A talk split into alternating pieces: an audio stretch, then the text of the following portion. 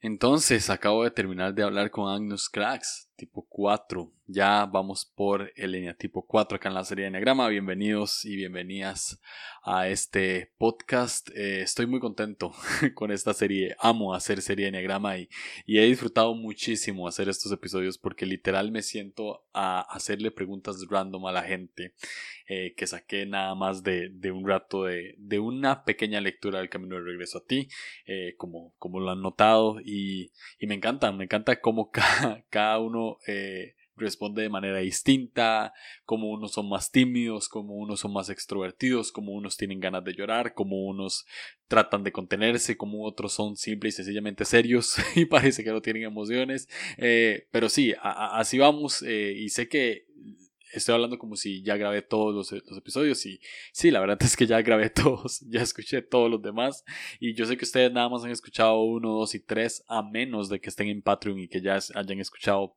prácticamente toda la serie, pero nada, este, he disfrutado muchísimo esto, he disfrutado muchísimo sentarme con cada persona, hablar, ver su postura, eh, ver lo que piensan, ver cómo, cómo ven el mundo. Entonces, tipo 4 es un número que, que, me encanta. Yo creo que yo desearía ser 4, no sé por qué, pero me, me encanta el tipo 4. Este, logran, logran ser únicos, logran ser diferentes, logran destacar este, son, son hiper creativos porque saben encontrarse en medio de dolor este, y sacar algo bello de ahí. Y sí, ¿qué puedo decir de los cuatro? Son, son increíbles y, no conozco muchos cuatro, honestamente, pero, pero claro que uno de mis cuatro favoritos es Jesiah Hansen, que gracias a él este, me metí a este mundo del enegrama a, explorar un poco y a, aprender un, un poco y claramente inspira cada serie de Enneagrama y, inspira cada episodio de este podcast. Entonces un saludo a Jesse, este, si está escuchando esto, love you dude y este episodio te lo dedico. Y sí, ahora sí, nos escuchamos con Agnus Cracks.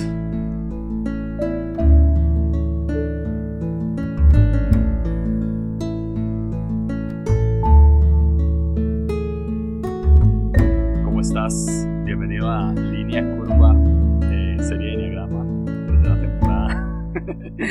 ¿Cómo va todo por allá? Muy bien, muchas gracias por la invitación, Julio. Ah, ni me lo esperaba, pero gracias. Ah, está, muchas, muy, muchas gracias. Está muy cool tenerte, bueno, ya, ya te lo he dicho, ahora te, te, lo estaba diciendo hace cinco minutos y lo digo aquí públicamente. Tu podcast es un podcast que disfruto bastante. Caramelos, eh, lo escucho constantemente, entonces es, para mí también es un honor tenerte tenerte de este lado. Entonces, ya. ¿Por qué no te presentas rápidamente? ¿Quién sos? ¿Qué haces? Ok. Uh, mi nombre es Enrique Gómez, pero la mayoría de las personas me conoce como Agnus Cracks, así que todos me pueden decir Agnus Cracks. Uh, y pues hago muchas cosas, pero mi principal, eh, lo que más hago actualmente ahorita y más en pandemia, que, que el trabajo está un poco detenido, es que soy parte del, del, staff de una iglesia cristiana acá en Saltillo, en, en, México. Ah, no me gusta decirlo, pero dice el título eh, pastor, pero no me gusta. no me gusta decirlo porque no, no sé, no lo siento tan, no, no que no me sienta pastor, sino que siento que mucha gente no me ve como tal. Y entonces, no sé, me cuesta un poco de trabajo eso. Pero sí, el, el, el título dice pastor eh, creativo o pastor de cultura de la iglesia. Ah. Entonces, bueno, ese es, mi, ese es mi trabajo en la iglesia. Pero además tengo un negocio de soluciones audiovisuales que todo sí inició en parte en la iglesia, pero se ha ido creciendo a, a, a toda la industria audiovisual. Y eso, eso es lo que hago por acá. Ah, cool, cool, cool.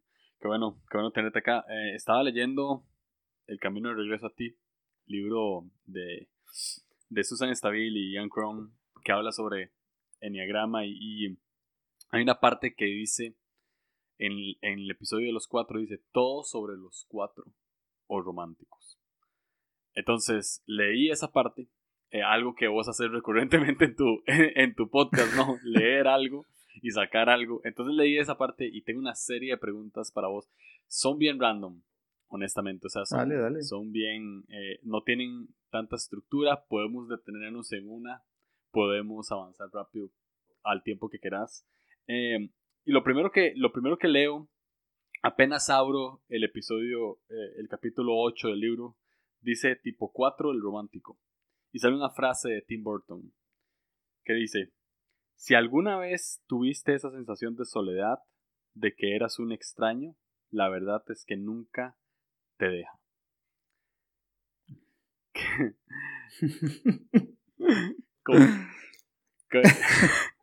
¿Cómo, te sentís con esa frase? Ah, bueno, me voy a regresar un poco porque no sé tanto del tema del enneagrama. Eh, este, traté de ponerme al día con, tus podcasts pasados porque sí escucho podcasts, pero no escucho tanto porque no conozco muchos podcasts. Entonces, pero uno de los que escucho constantemente este, fue el que me abrió así como que el panorama de eso. Y después escuché algunos tuyos y, yo investigué por ahí que, eras un 9, ¿no? Escuché ahí tu, tu podcast, tu inicial podcast de la temporada 1. Y sí, creo que es un 9, ¿no? Que tu esposa hizo ahí el test por ti y, todo eso. Bueno, y lo único que yo sé del enneagrama es lo de ese libro. No, bueno, tengo otro que, que se llama La sabiduría del enneagrama. Ya. Sí. sí, aquí lo tengo. Que es, pero yo no lo he leído todo porque lo veo más como un libro como, no sé, como de cuando vas y checas la, estoy enfermo de tal y buscas tal cosa y, sí. Y más así lo he leído, como, pero no, no lo he leído todo porque es grandísimo y sí me da cierta flojera leerlo. Entonces no sabía nada del enneagrama y lo único que sé es de este libro eh, por algunas cosas, pero cuando leí esa frase que tú dijiste de, este de Tim Burton, el, el, el, el, primero fue así como, ¿por qué me está describiendo? o sea, ¿qué me sabe, no? O sea, ¿qué, qué? por qué? Sí, porque yo creo que no, yo no batallé tanto como otras personas. Al principio sí dudé un poco, pero creo que sí, todo calzaba perfecto, así como, ah, sí, yo soy ese neatipo, yo soy el 4. Entonces sí te sentís identificado con la frase. Sí, sí, 100%, desde el principio. Mm. Ah, pero no había leído, te digo, mucho, no, no había leído mucho del tema y le había preguntado a algunos amigos, eh, entre ellos a Jesse, le había preguntado, hey, sí, yo, y él me dijo, pienso que es un 4. Ah, y bueno, pues fue como que ya tenía esa visión, pero cuando leí específicamente el libro, así dije, ah, mm, eh, me está describiendo a mí. ¿Por, ah. qué, ¿Por, qué, me sabe? ¿Cómo, ¿Cómo definirías, digamos que sos parte del crew de la Real Academia Española y te toca definir una frase. O sea que, que la gente eso es lo que, me imagino que eso es lo que hace en la Real Academia Española. O sea, llega una palabra y tiene que definir. no sé cómo la definen, pero eh, si tuvieras que definir una palabra, ¿cómo definirías la palabra soledad? Ah. la capacidad de encontrarse a uno mismo. La capacidad de encontrarse. Ok. Sí, creo, no sé. O al menos, ah, es que me gusta estar solo. Sí. Me, gusta estar solo. Ah, y fíjate que el, último libro que leí, que fue el episodio 9 de, de Caramelos, habla un montón este tipo de, de, de, esto, que es el profeta, el, el libro. Y el tipo habla todo el tiempo de eso, como de, estar solo. De hecho, no sé, por ejemplo, le preguntan del matrimonio y lo primero que él dice acerca del matrimonio es que debes de tener espacio entre, o sea, dense espacio. Hagan lo que hagan, pasen lo que pase, pero tengan su espacio solos para... Y no sé, siento que él es un 4 o, o, su, o su personaje es un 4 porque creo que a veces es, e, es, un tiempo en el que yo necesito. Y, no es que me guste no estar con mi esposa, me gusta estar con mi esposa, pero a veces siento que necesito como ordenar mis ideas en algún momento y, y a veces soledad, no sé, soledad, sí, creo que eso, me, me, me, encontrarse y entenderse. Pero también pienso que hay unas, creo que hay soledad buena y soledad mala. ¿Eh? No sé, no sé si eso tiene sentido, pero soledad mala es como la parte en la que yo rechazo todo porque nada es igual a mí, porque nada, o sea, porque no lo entiendo, porque nadie me entiende, eh, pero también creo que hay una soledad en la que necesitamos como salirnos a veces un poco de donde estamos, como salir, ponernos en otra visión, ver el cuadro completo, entonces ah, decir está bien, está bien que no esté perfecto esto o que no esté sucediendo como lo esperaba o como quería y entonces volver a entrar a la ecuación, pero pues ahora con una visión de, cuadro completo.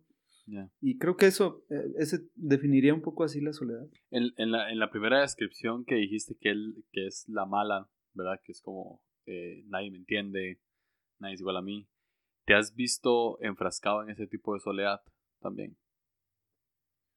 Sí, creo que antes de, de, de casarme y de conocer a mi esposa, pasé por un montón de, de situaciones así, y más en relaciones en las que, no sé, tú idealizas algo y como que dices, quiero que sea así, quiero que sea de esta manera. Ah, y, y, ser así en, ese sentido arrastras tanto y, al fracaso y no precisamente solo en el amor ni en relaciones sentimentales de, de pareja, sino me di cuenta que en mucho en mi vida era como, eh, eh, ¿por qué no ves la vida como yo? ¿Por qué no lo haces como yo? Si tú lo vieras como yo lo veo, entonces tal vez, no sé, todo sería perfecto. y, y, me llevaba más como a, a, apartarme a ese tipo de soledad y, y juzgar ese tipo de cosas, pero creo que digo, no que sea un cuatro sano perfectamente y que lo haya, me la sepa de todas, todas. No, no creo eso, pero sí creo que fue una de las etapas más, más difíciles de, mi vida, una temporada en la que yo constantemente juzgaba a los demás por no, por no sentir lo que yo sentía. Mm. Eh, sí. Ya. Ah, e, e, ¿Ese tipo de soledad te ha llevado a enfrascarte como un poco en tus sentimientos eh, de manera melancólica. O sea, te has visto como encerrado en la melancolía, de cierta manera. Sí, pues creo que disfruto la melancolía. ¿Cómo describirías la eh, melancolía? Mm, no sé, creo que para no, no, mencionar a nadie más y, ser bien, bien honesto conmigo, la melancolía es como, como esa sensación de, de como un placebo. No sé. Como, o sea, sí, no sé, eh, me estoy sintiendo mal, entonces ah, tú sabes que tienes que ir por cierto medicamento físicamente y, te vas a hacer sentir mejor, pero sabes que mientras puedes imaginar que esto es ese medicamento y entonces lo tomas y, y, empieza todo en tu mente a funcionar de, de una manera correcta con, con ese medicamento falso. Este, creo que así es melancolía.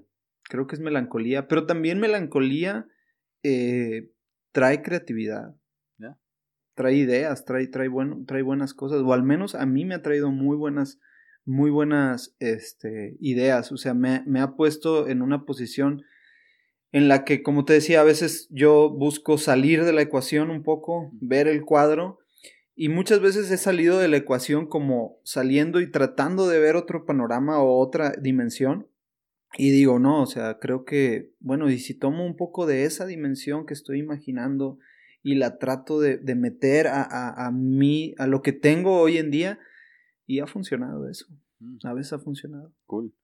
Eh, Víctor Hugo dice que la melancolía es la felicidad de estar triste.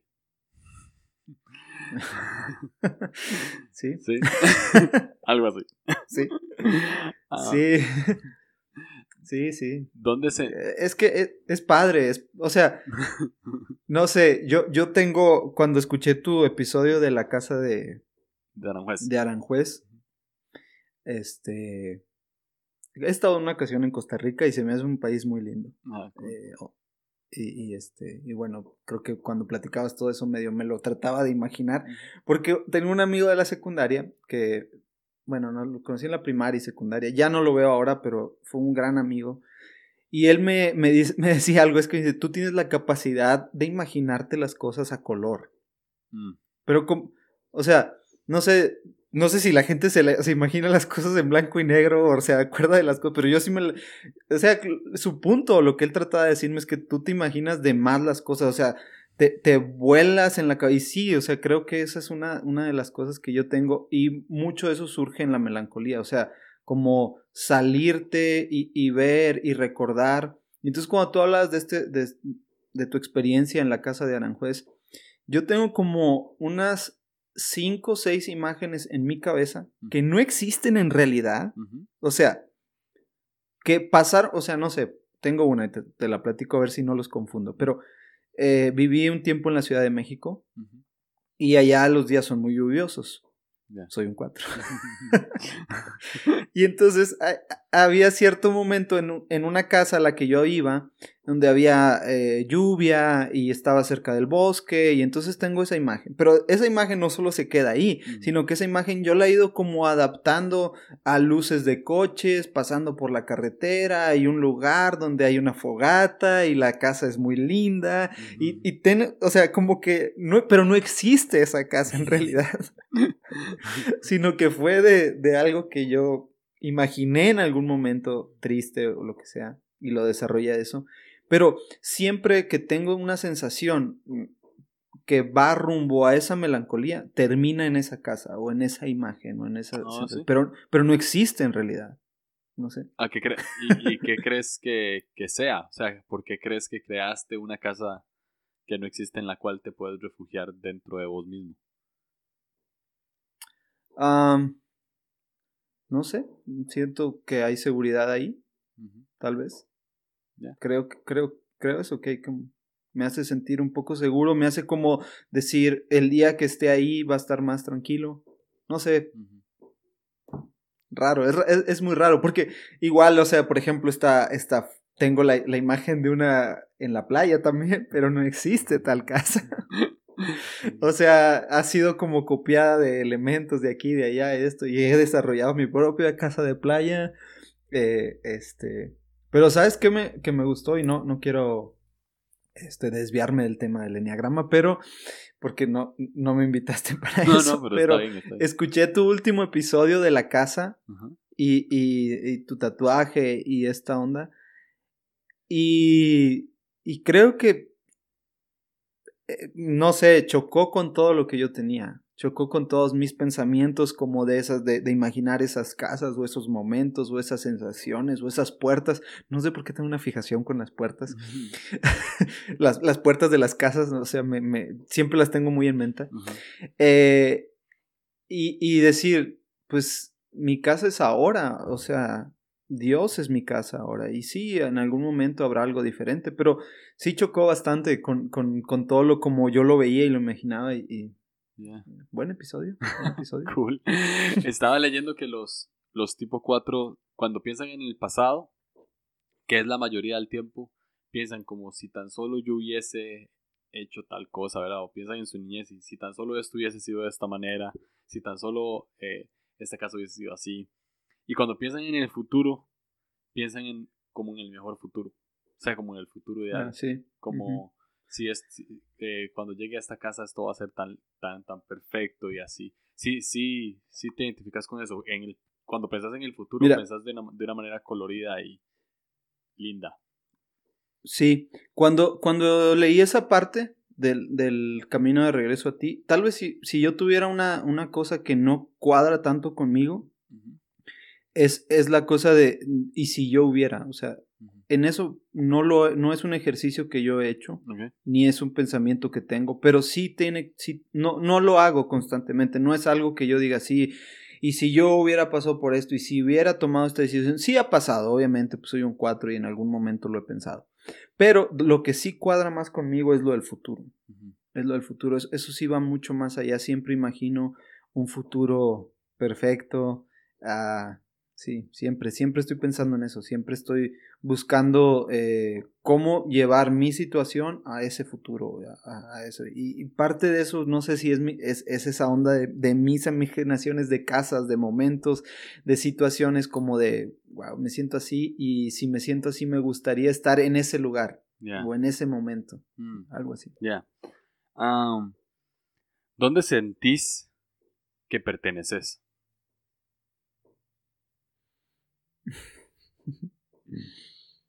Es una pregunta difícil. Ah, creo que no lo he descubierto del todo, pero eh, sí pudiera decir que a mi casa, a mi, familia, a, mi hijo, a mi esposa. Eh, porque lo, he tratado de buscar en muchas cosas. Eh, lo he tratado de buscar en aún una de mis grandes pasiones. Creo que lo he dicho en, el podcast. Eh, dejen, da un anuncio en mi podcast. Vayan a ver este. Lo he dicho y una de mis más grandes pasiones es predicar. Yo creo que no hay algo que ame más que, predicar. Pero no, no es el subirse a una plataforma, sino el poder ser capaz de, de, de dar un mensaje que mucha gente a lo mejor no lo ha visto, no ha sido capaz. Y no, no porque yo me la sepa de todas, todas o tenga un superpoder ni nada de eso, sino porque siento que hay mensajes por ahí en la vida que alguien ha compartido, a lo mejor se lo ha copiado a alguien más, lo que sea, pero creo que hay una visión que a veces la vida nos pasa tan, de, de, tan, tan rápido que no somos capaces de detenernos y ver esa cosa. y, y, eso, esa parte de poder decirle a la gente, hey, mira, tu vida no, que no vaya tan rápido, ve, ve esto, ve esto que, que yo estoy viendo creo que te puede ayudar. Esa cosa me, me, me ha, sí, o sea, es una gran pasión para mi vida. Y, y, me hace sentir muy, muy a gusto estar ahí y siento que pertenezco a eso. Sin embargo, eh, le falta algo. Y estar con mi familia, jugar con mi hijo, ser padre, algo que no, Sí, no, no tuve un padre, pues, o sea, tengo un padre, no, no, no fui concebido por, por la nada, no, obviamente tengo un padre, pero nunca estuvo presente ahí, o sea, fue más un proveedor de, de economía y, y este, no, nunca viví con mi papá, eh, fue algo que no, no, nunca pude recibir, pues, algo mucho más intenso, y, y siendo mi personalidad así, fue siempre una gran carencia para mí. Y ahora tener a mi hijo eh, y a mi esposa y poder disfrutarlos y hacer familia con ellos, creo que pertenezco a eso. Creo que más que otra cosa, más que a una iglesia, más que a un llamado, más que a un eh, a pastorear, más que a predicar, más que todo eso, a un negocio lo que sea, creo que pertenezco a, a, mi esposa y a mi hijo. Ah, antes de que te casaras, eh, no sentías que no pertenecías a ningún lado. Sí, sí, sí. No sé si a los cuatro les pasa, porque no conozco muchos cuatros. Pero yo, yo fui el típico que hizo de todo, ¿no? Pasé de primero básquetbol y pues luego del básquetbol este pasé a, mm, empecé a patinar en, en, en patineta. Fui eh, skater mucho tiempo. Este, después de eso empecé a escalar. Después de escalar pasé a, a empezar a hacer jiu-jitsu. Y luego, eh, o sea, de todo, o sea, lo que se, todo lo que pasaba ahí y temporadas de dos o tres meses, porque siempre, siempre buscando como pertenecer a algo o ser de algo. Eh, vaya, estudié tres carreras, ninguna, ninguna la terminé del todo.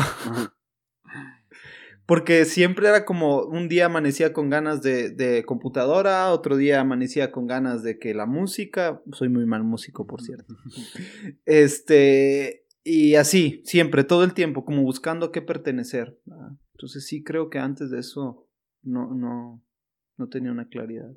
Ah, eh, te metiste en varios grupos sociales tratando de buscar esa identidad, ¿no? Ah, cada vez que te metías a un grupo distinto, sentías que vos eras diferente a todos los demás. Claro, sí, un 4. no sé, porque además creo que, que mi, mi, mi ala, que no te digo, no sé tanto del eneagrama, pero creo que soy un ala 5 me hacía como llegar al lugar, o sea, ok, voy a ser skater, ok, voy a ser skater y entonces me tengo que saber todas las marcas de, de, de, de patinetas, de tenis, de ropa, de llantas, de todo, o sea, me las tenía que saber de todas para yo ser el mejor en eso, porque quería ser diferente a ellos, o sea, en ese lugar yo quería ser el que más supiera, aunque no, no fuera bueno con la tabla ni nada de eso, pero yo quería ser el que más supiera de, del tema, Igual en, en, cualquier área, o sea, eh, en el jiu-jitsu igual, todas las llaves yo me las quería saber, aunque no fuera bueno haciéndolas, yo quería ser alguien especial porque sabía mucha información. Siempre me visualizaba como el gurú del tema que, que, que fracasó, no sé, el splinter de las tortugas ninja, ¿no? que, que nunca lo ves pelear, pero seguro sabes que es súper bueno y a lo mejor es bien malo, pero en realidad, no sé. Ah. no sé si viste las tortugas ninja. pero... De niño, sí, de niño. ah, Soy fan de las tortugas ninja. Cuando, cuando estás en un lugar lleno de gente, ¿cuál es tu postura? ¿Qué... Callado. ¿No hablas? No. Ah, no hablo. La gente cree que, que sos un poquito intimidante. La gente se ve intimidada por vos, generalmente, o sea, te lo han dicho. Bueno, sí, me lo han dicho, me lo han dicho. Es que no, tú, tú te ves, además de intimidante, te ves sangrón. No sé si usan sangrón en Costa Rica. Eh, sangrón es como, mm, como altivo, ¿no? Altivo, ajá, sí. Así te ves, te ves payaso, te ves grosero, te ves como que quieres, quieres verte superior a otros. Eso me lo han dicho todo el tiempo. Mm. Ah, este, sí. Recién ahora me, me, lo dijeron. De una persona que, que yo no ni me lo esperaba. O sea, que él me dijo, no manches, me da, no sé si digan manches, bueno, me decía, no, tenía tantas ganas de, de, bueno, no sé si dijo tantas ganas, a lo mejor estoy exagerando, pero él me dijo, tenía ganas como de sacarte plática, como que me llamabas, la, o sea, te veía y quería como acercarme a ti y no lo hice porque te veías así. Y yo, la historia de mi vida, ¿sí? Ah, cuando, te, cuando te dicen cosas así, eh, ¿Cómo reaccionas? O sea, ¿te duele? ¿O te vale? Creo que ha cambiado mi forma en que reacciono. Antes era como. Voy a ser honesto. Antes era como, eh, sí, lo quería, lo, lo conseguí. Ok. Oh, sí, sí, era como. Mm, qué bueno, sí, que eh, lo estoy haciendo bien. Entonces, qué perfecto que me digas ese tipo de cosas porque entonces me siento que lo estoy haciendo bien. Pero después fue como, o sea, estoy alejando a las personas, o sea, me siento triste porque estoy solo, bla, bla, bla, y por qué, por qué sigo haciendo esto. Y fue como más un, proceso de darme cuenta que eso no estaba sirviendo, no, no, no, no estaba funcionando. Y, y, la última etapa en la que ahora me encuentro es que cada vez que me dicen eso es como, tengo que hacer algo por, por, por cambiar mi cara. O sea, no, sé que no puedo cambiar a lo mejor mi, mi personalidad, porque así soy, y, tú me entiendes. Pues. no, o sea, no, no que me valga lo que los demás piensan, pero sí, sí siempre digo, tengo que hacer algo por buscar mostrar una cara diferente, o sea, que al menos la gente pueda sentir que, que conmigo, si no va, si voy a ser alguien callado, está bien, pero que al menos pueda sentir confianza, mm. pueda sentirse seguro, pueda sentirse no juzgado, eh, que son las cosas que en mucho tiempo me, me, persiguieron. Y, ahora estoy más en eso. Y cada vez que me dice alguien eso, es como, uy, ¿qué, hago? ¿Qué hago para, qué hago para no, para no seguir mostrando eso? Mm.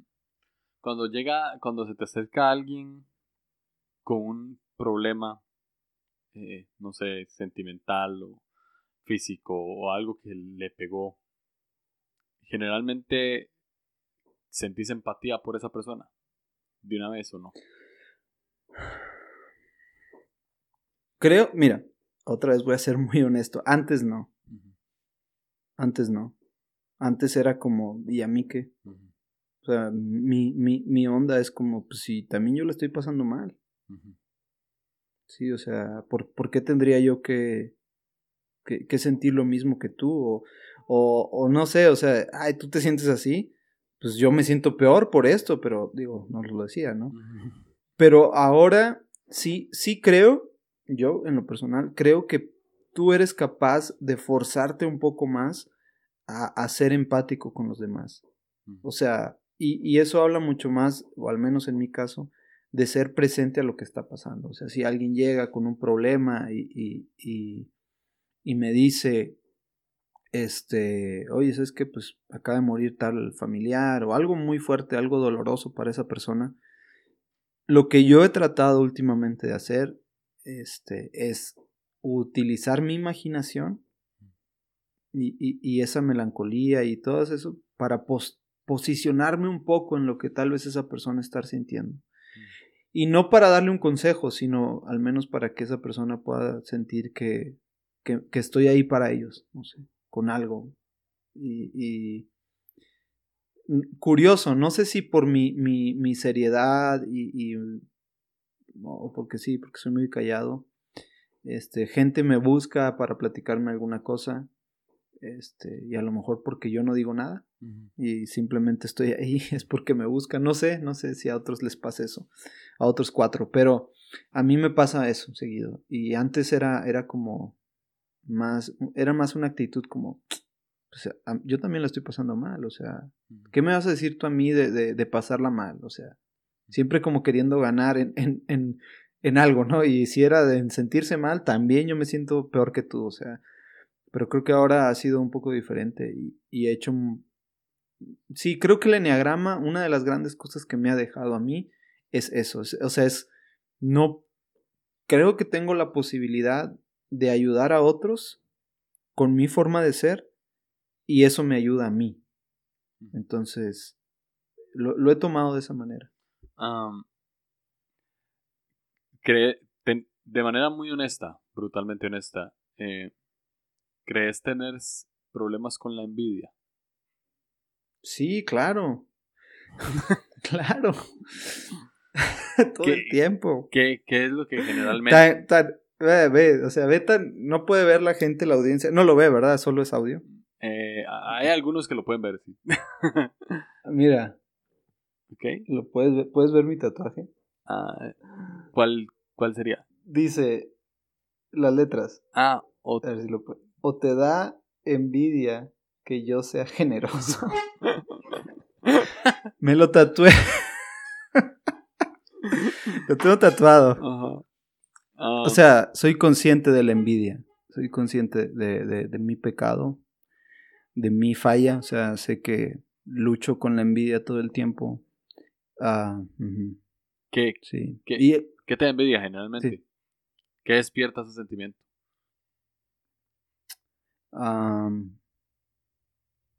que a otros les vaya mejor que a mí. Creo que ese es el, más fuerte de todo.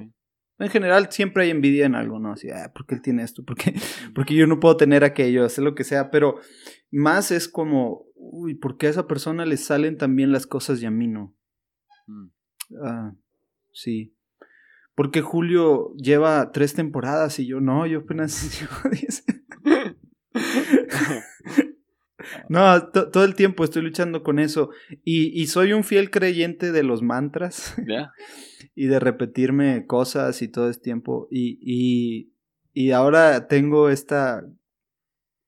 No sé, si alguien me, me, ve más a detalle, si alguien es cuatro cerca de mí y me analiza un poco más, puede darse cuenta que cuando algo me causa de verdad mucha envidia, volteo a ver mi brazo. Mm. Wow. Sí. Porque, ah, bueno, lo que dice es obviamente tomado del verso, de, un verso bíblico. En donde eh, la parábola que Jesús cuenta es de, le dice, e, el Señor este ya saben, ¿no? Contrata a, algunas personas y a unos los contrata en la mañana, otros en la tarde, otros en la noche y, al final a todos les termina pagando lo mismo y le pregunta, pues eso es injusto y entonces él les contesta, eh, justo esa frase, lo que les contesta en, en la historia que Jesús cuenta es, o te da envidia que yo sea generoso y esa es la onda conmigo, o sea, que yo tengo que saber que, que Dios es generoso y que no está en mí el saber por qué a otro le va bien o no pero es, es un aprendizaje todo el tiempo, todo el tiempo, todos los días tengo que repetírmelo, hey, este, lo tuyo está aquí, o sea, para Dios no hay mejor o peor, o sea, Dios tiene planes y Dios tiene sueños y los va a cumplir y no depende de, de si a otro le va bien o le va mal. Y bueno, en fin, todo el tiempo tengo que voltear a ver mi brazo porque... Ya. Sí. Um, Dije algo que, ya ahora todos van a saber. Ya no voy a voltear a ver el brazo. ya es público. Ah, estaba viendo una película que se llama Wonder. Está en Netflix. Um, el niño de Wonder es un, es un 4. Y generalmente cuando, cuando, cuando se siente triste, cuando se siente mal, se aparta y se va como para su cuarto.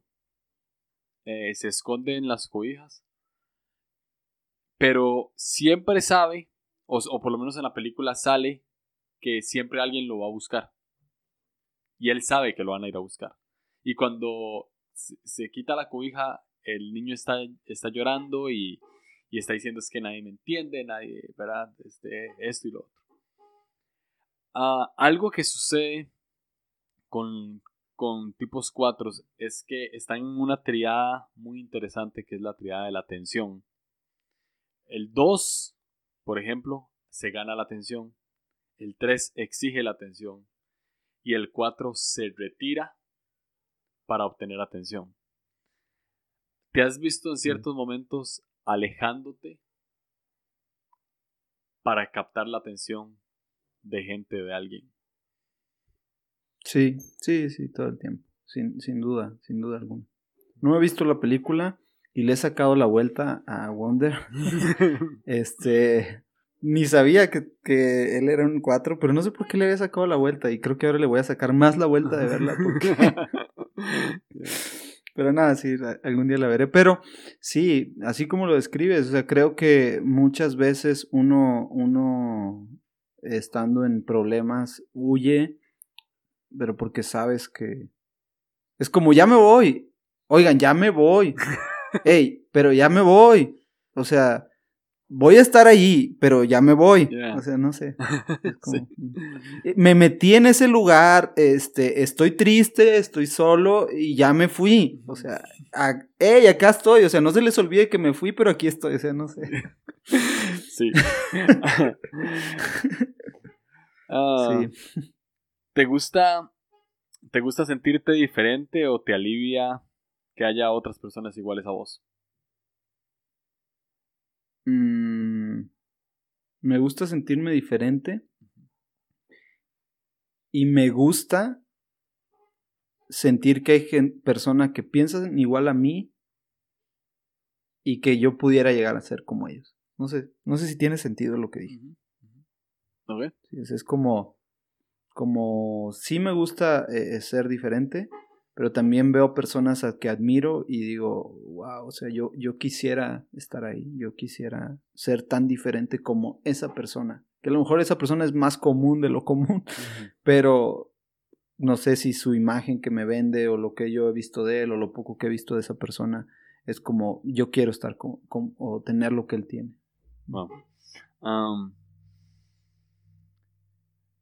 ¿Crees que la gente te entiende? No.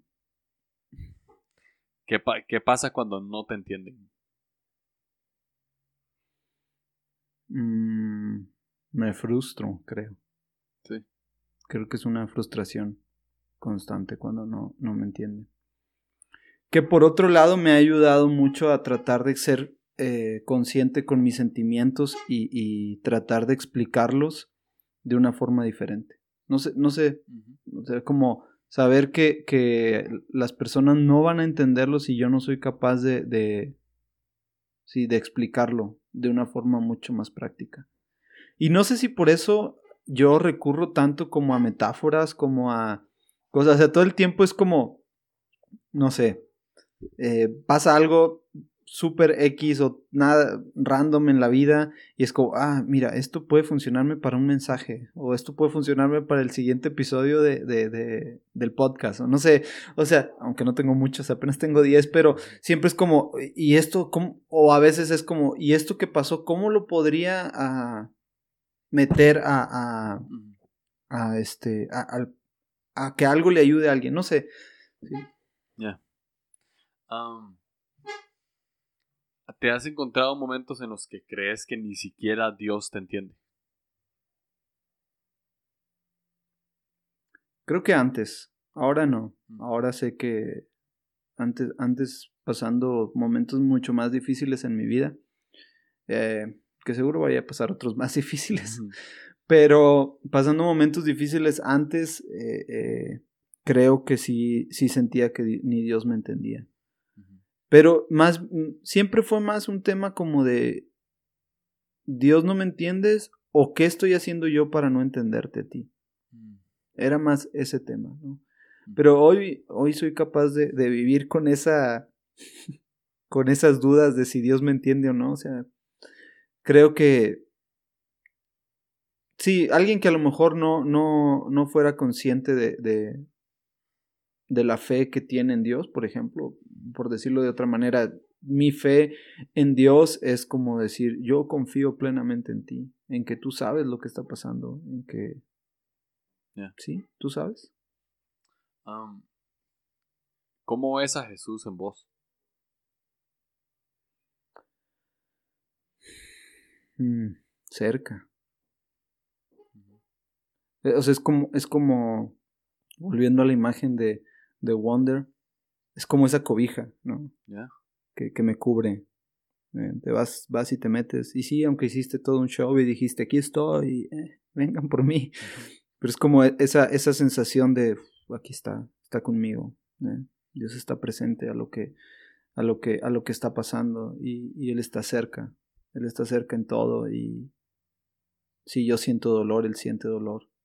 Mm. Si yo me siento bien, Él se siente bien. Y, no que yo manipule eso, sino que Él está conmigo. creo, que, creo que así siento a, Dios. Le pregunté a, a un tipo 7 que va a salir eh, tres episodios después de este. Le pregunté a esa persona cómo describiría dolor. Los siete odian el dolor, lo evitan. Pero los cuatro eh, es un poco distinto. ¿Cómo defendías la palabra dolor? Creo que el dolor nos forma. Sí. Sí, creo que, que dolor nos forma. Porque dolor no, no, no. Dolor va a estar siempre. Dolor, dolor no. Dolor va a estar siempre. O sea, no, puedes evitar el dolor. Allá, la vida se va a acabar de, nuestros familiares, nuestros seres queridos, y nos va a doler. Y, y, no, gente podrá satanizar el dolor o pensar que está mal, pero dolor está ahí y dolor nos forma, dolor, dolor es, es este, sí, esa, no sé, sentirse vivos y saber que, que no sé, creo que dolor es más una, una onda de, entender que, que Dios está con nosotros siempre ayudándonos. O sea, dolor está ahí, no sé. Dolor no se va a terminar, ¿no? No sé, Jesús eh, eh, eh, revive a Lázaro. Pues Lázaro se volvió a morir. o sea, dolor siempre está ahí. No sé no, no, le volvió a doler a todos. A lo mejor ya no le tocó a Jesús volver, eh, digo, físicamente, este, que volviera a morir, pero volvió a morir. Marta y María volvieron a ver a su, a su hermano morir. O, no sé si, bueno, supongo que, no sé quién murió primero, pues, pero el punto se entiende, o sea, eh, dolor siempre va a estar ahí. Mm. Dolor, eh, no nos gusta ver a nuestros seres queridos lastimarse ni nada, pero dolor siempre está ahí y nos forma, creo. ¿Crees que deberíamos devolver un poco nuestra perspectiva con respecto al dolor y empezar a sacar algo bueno de ahí? Sí, todo el tiempo. O sea, yo, creo que sí estoy en contra de los siete porque es mi trabajo y estar en contra de todos los eneatipos, obviamente. Porque para eso existimos los cuatro, ¿no? Para estar en contra de todos. Sí. Pero este. Creo que, que ser ignorante al dolor es como. No sé, o sea, solamente estás alargando lo, lo inevitable. Y creo sí que deberíamos de más bien de aprender de las situaciones complicadas y dolorosas. Que también creo que, eh, no sé, hay cosas que he pasado en mi vida que me han causado tanto dolor que es como que ya después que pasa y lo asimilas y dices, va, Dios, Dios trajo consuelo, Dios trajo alivio. Creo que la siguiente vez voy a saber manejarlo diferente. Ya. Voy, a, ser capaz de manejarlo diferente. Mm. ¿Qué le dirías a una persona que siente que no encaja en nada, que además cree que está atrapada en medio del dolor y que no se siente muy importante? Ah, yo, yo lo que, lo que pasé en mí y creo que puede ayudar a otros es, como te decía yo, busco salirme de la ecuación un poco, voltear a ver el panorama y en lugar de imaginar que ese panorama fuera perfecto para mí, es como, veo aquí cómo están las cosas, veo que no va bien esto, tal vez yo soy el culpable o otros son el culpable porque siempre queremos culpar a otros y, creo que eso no importa el tipo, salvo a lo mejor si eres dos no te preocupes, pero casi siempre todos culpamos a todos de nuestra situación, ¿no? Entonces, creo que salirse un poco de eso y decir, a ver, eh, ¿cómo lo puedo arreglar? Y seguramente no hay nada que podamos hacer muchas veces, pero lo que sí podemos hacer es ayudar a otros. Y eso, en lo personal, me ha servido mucho. O sea, salte de, la ecuación un poco, salte del problema que estás pasando, salte de eso y ayuda a otros, ayuda a otros como sea que puedas, con lo que tengas, con una llamada, con un abrazo, con, no sé, con un mensaje, con lo que sea que tengas para dar, dalo. Mm. No sé, creo que, creo que eso a mí me ha ayudado mucho. Es como no sentirme la única persona eh, e importante en este mundo, no sentir que solo soy yo, sino que se trata de muchos más y, que juntos somos mejores. Eso no spot de no sé qué.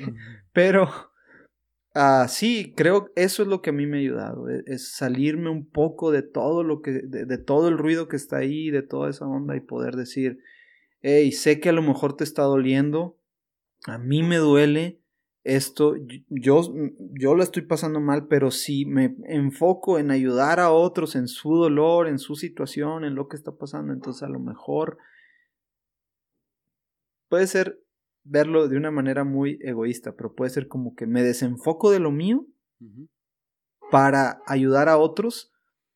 Y si, y si lo quieres ver como le estás ayudando solamente por ayudarte a ti, está bien, o sea, no hay problema, porque la verdad estás haciendo lo importante. O sea, que es salirte como de tú eres el único, no, o sea, nadie te entiende, ¿no? Pues que hay montones de gente que nadie le entiende y, y a lo mejor tú puedes ayudarles a esas personas. Ya. bro, gracias.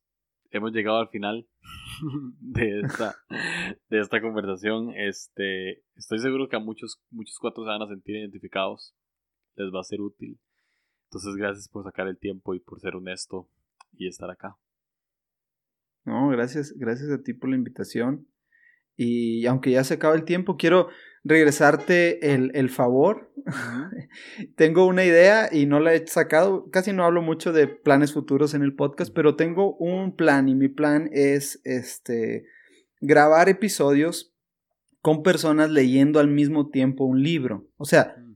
Ponernos el propósito de decir, mañana iniciamos un libro, darnos un deadline, no sé, dos semanas o tres semanas, y entonces al terminar grabar un episodio. Entonces, quiero invitarte a ti. Dale. Que, seas mi primer, primer invitado. Aquí está grabado. Aquí quedó grabado. Entonces. Sí, lo quise hacer aquí para que no te zafaras. dale, dale, de fijo. Entonces, eh, esta es la cosa. Tú escoges el libro porque eh, eh, yo lo leo pero tiene que ser un libro que no hayas leído para que los dos estemos en blanco. Y juntos vamos a platicar del libro y dar alguna conclusión y pues echar ahí relajo, como decimos. Dale, apuntado. ¿Vale? De fijo. Entonces, queda, queda aquí grabado en línea curva eh, que Julio va a escoger un título y me lo va a mandar antes de la próxima semana y vamos a leerlo y en unas tres semanas habrá episodio con Julio Navarro en Caramelos. Perfecto. Perfecto. ah,